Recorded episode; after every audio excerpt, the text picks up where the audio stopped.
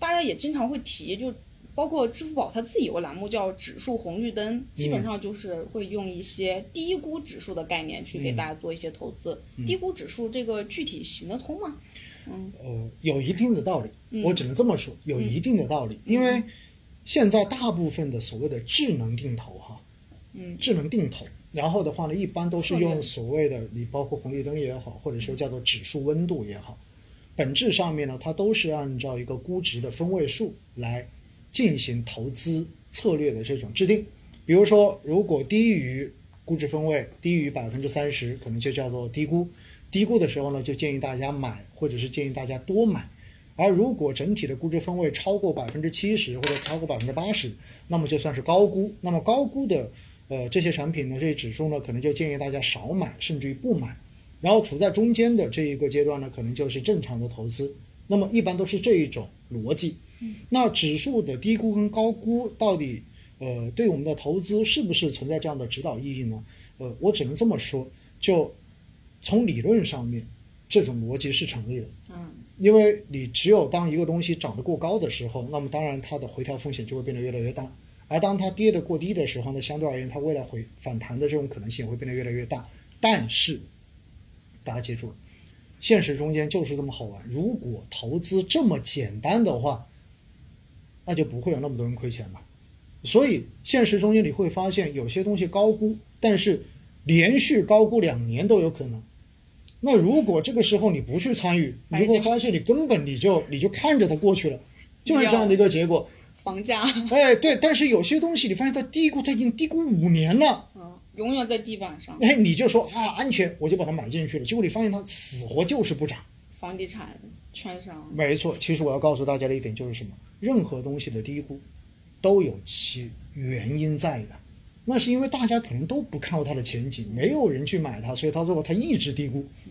但是有些东西就是大家一直都看好，所以大家都去买，那自然而然它就一直高估。嗯那么在这种时候，你说是不是简单的低估我就买，高估我就不买？这个逻辑是对的呢？你会发现好像又不成立了。是，所以其实对于我自己来讲哈，我我不是很建议大家就是完全按照估值分位来做多投或者是少投这样子的这种决策，甚至于我自己在。呃，很多节目中间我都会说过，其实最简单的就是你就按照套路，就是按照你的这个纪律去投资就行了，你不管它高估还是低估，总之制定好止盈线，到了止盈线我就赎，是，因为市场永远是波动的。现实中间为什么我会给这种建议？因为我自己经历过过去的两波的大牛市，零七年的那一波，也经历过一五年的那一波，所以当时也试过，就是涨得过高的时候我就少投，对不对哎？到最后你就发现，我去市场一路上涨的时候，你压根就没扣款，你知道吗就？是直接被甩下来了，对啊，其实这一点我相信，过去的这一年多，如果大家有尝试着用这种方式去投像什么白酒指数啊之类的，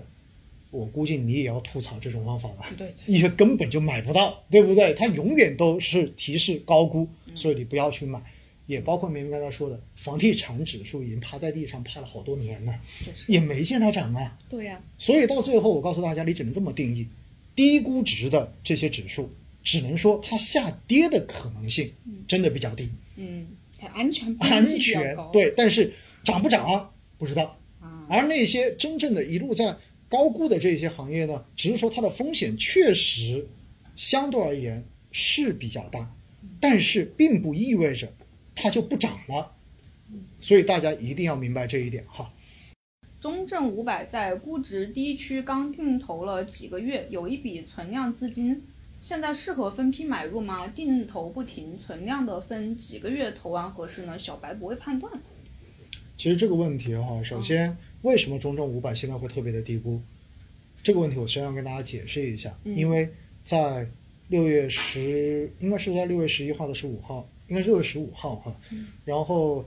每年的六月份跟每年的十二月份其实是指数调整样本股的时间窗口，每半年都要调整一次样本股的。嗯所以实际上刚刚过去的就是上周，嗯大部分指数都重新调整了一次样本股。嗯因此，中证五百指数是因为上周调整样本股之后，所以它的整个估值分位出现了比较明显的下降，降到了历史几乎最低的位置了。哦，只有百分之零点几，如果没有记错的话，就是那个基估值本上分位就是最低的位置最低了点。所以很多人看完之后就觉得哇，这个这么低估，那是不是可以买，对不对？啊就像我刚才说的，低估只能说明它的安全性比较高，啊但是并不能说明你它现在低估，所以很快就会涨起来，没有这种必然的逻辑的哈。中证五百指数呢，我自己确实比较喜欢，我必须要承认这一点，因为我是从一零年定投到现在都没有停过，周扣啊。哇，那真的是真爱了。嗯，对。但是呢，你也不得不承认，在过去的这一年，尤其是从去年的七月份到现在，整个中证五百指数的一个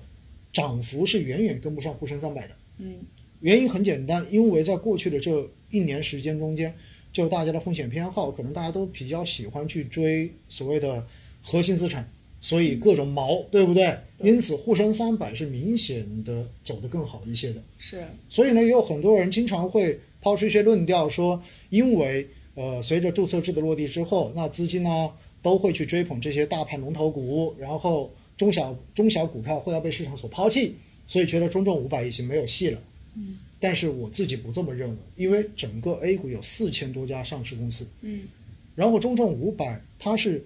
市值规模处在第三百零一到第八百之间的这五百家上市公司，所以相对而言呢，它其实确实是中小风格的指数，是但是并不意味着它是垃圾股啊，是这是很很重要的一个区别。而且以过往成熟市场的经验来看，其实大小风格一直都是不断的在切换的。轮轮流切换。对，这是市场的一个规律。因此呢，在过去的这一年，有很多人经常会质疑，经常会问我说：“哇，你说的这个中证五百表现完全不如沪深三百，对吧？甚至还不如上证五零。”对呀、甚至于有很多网络大 V 的话呢，简单粗暴的就说未来的中国最有投资价值的就是上证五零。嗯，那我说这种大 V 的话呢，我就打个引号哈，我真的就打个引号了，行吧？我尊尊称你为大 V。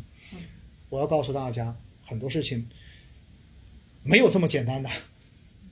还是那句话，如果市场上面有这么简单粗暴的投资原则，并且还能有效的话，那市场上面所有人都能赚钱，是怎么可能还有那么多人亏钱呢？嗯所以中证五百指数，我只能告诉大家这一点，我自己是坚持每周都在扣款定投，我也不会因为它现在的估值降到了历史似乎最低，然后我就会去加倍的去投它，不会存在这样子的操作。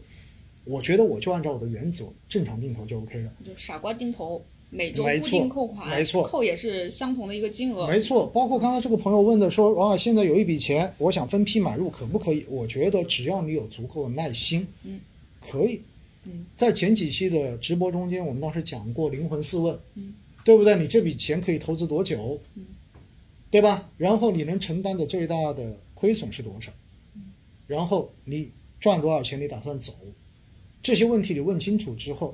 回过头来你觉得要投，我觉得没有问题，因为现在中证五百确实相对而言安全性还是比较高的。嗯但是回过头来又有一点呢，你问到的是这笔钱几个月投完，嗯其实这个问题就是一个择时的问题。你其实问的就是什么？所谓几个月投完，就是中证五百到底什么时候开始涨啊？我能不能赶在中证五百开始涨之前，把我的钱全部都投进去？其实你的问题本质上面就是这样一个问题了。那我告诉大家，没有人有做短期择时的这种能力的，包括基金经理也不会做这件事情，因为这件事情是个效率极低的事情。所以我也没有办法告诉你，你到底几个月把它投完是最合适的，因为站在我自己，我都不会去在这个位置说我拿一笔钱，然后再加仓进去或者怎么怎么样，对不对？我就是正常定投而已。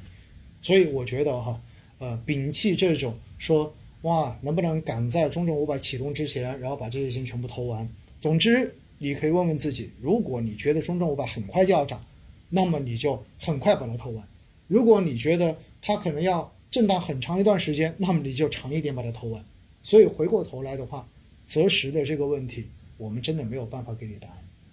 嗯，不知道刚才那位朋友有没有获得自己心中想要的答案啊？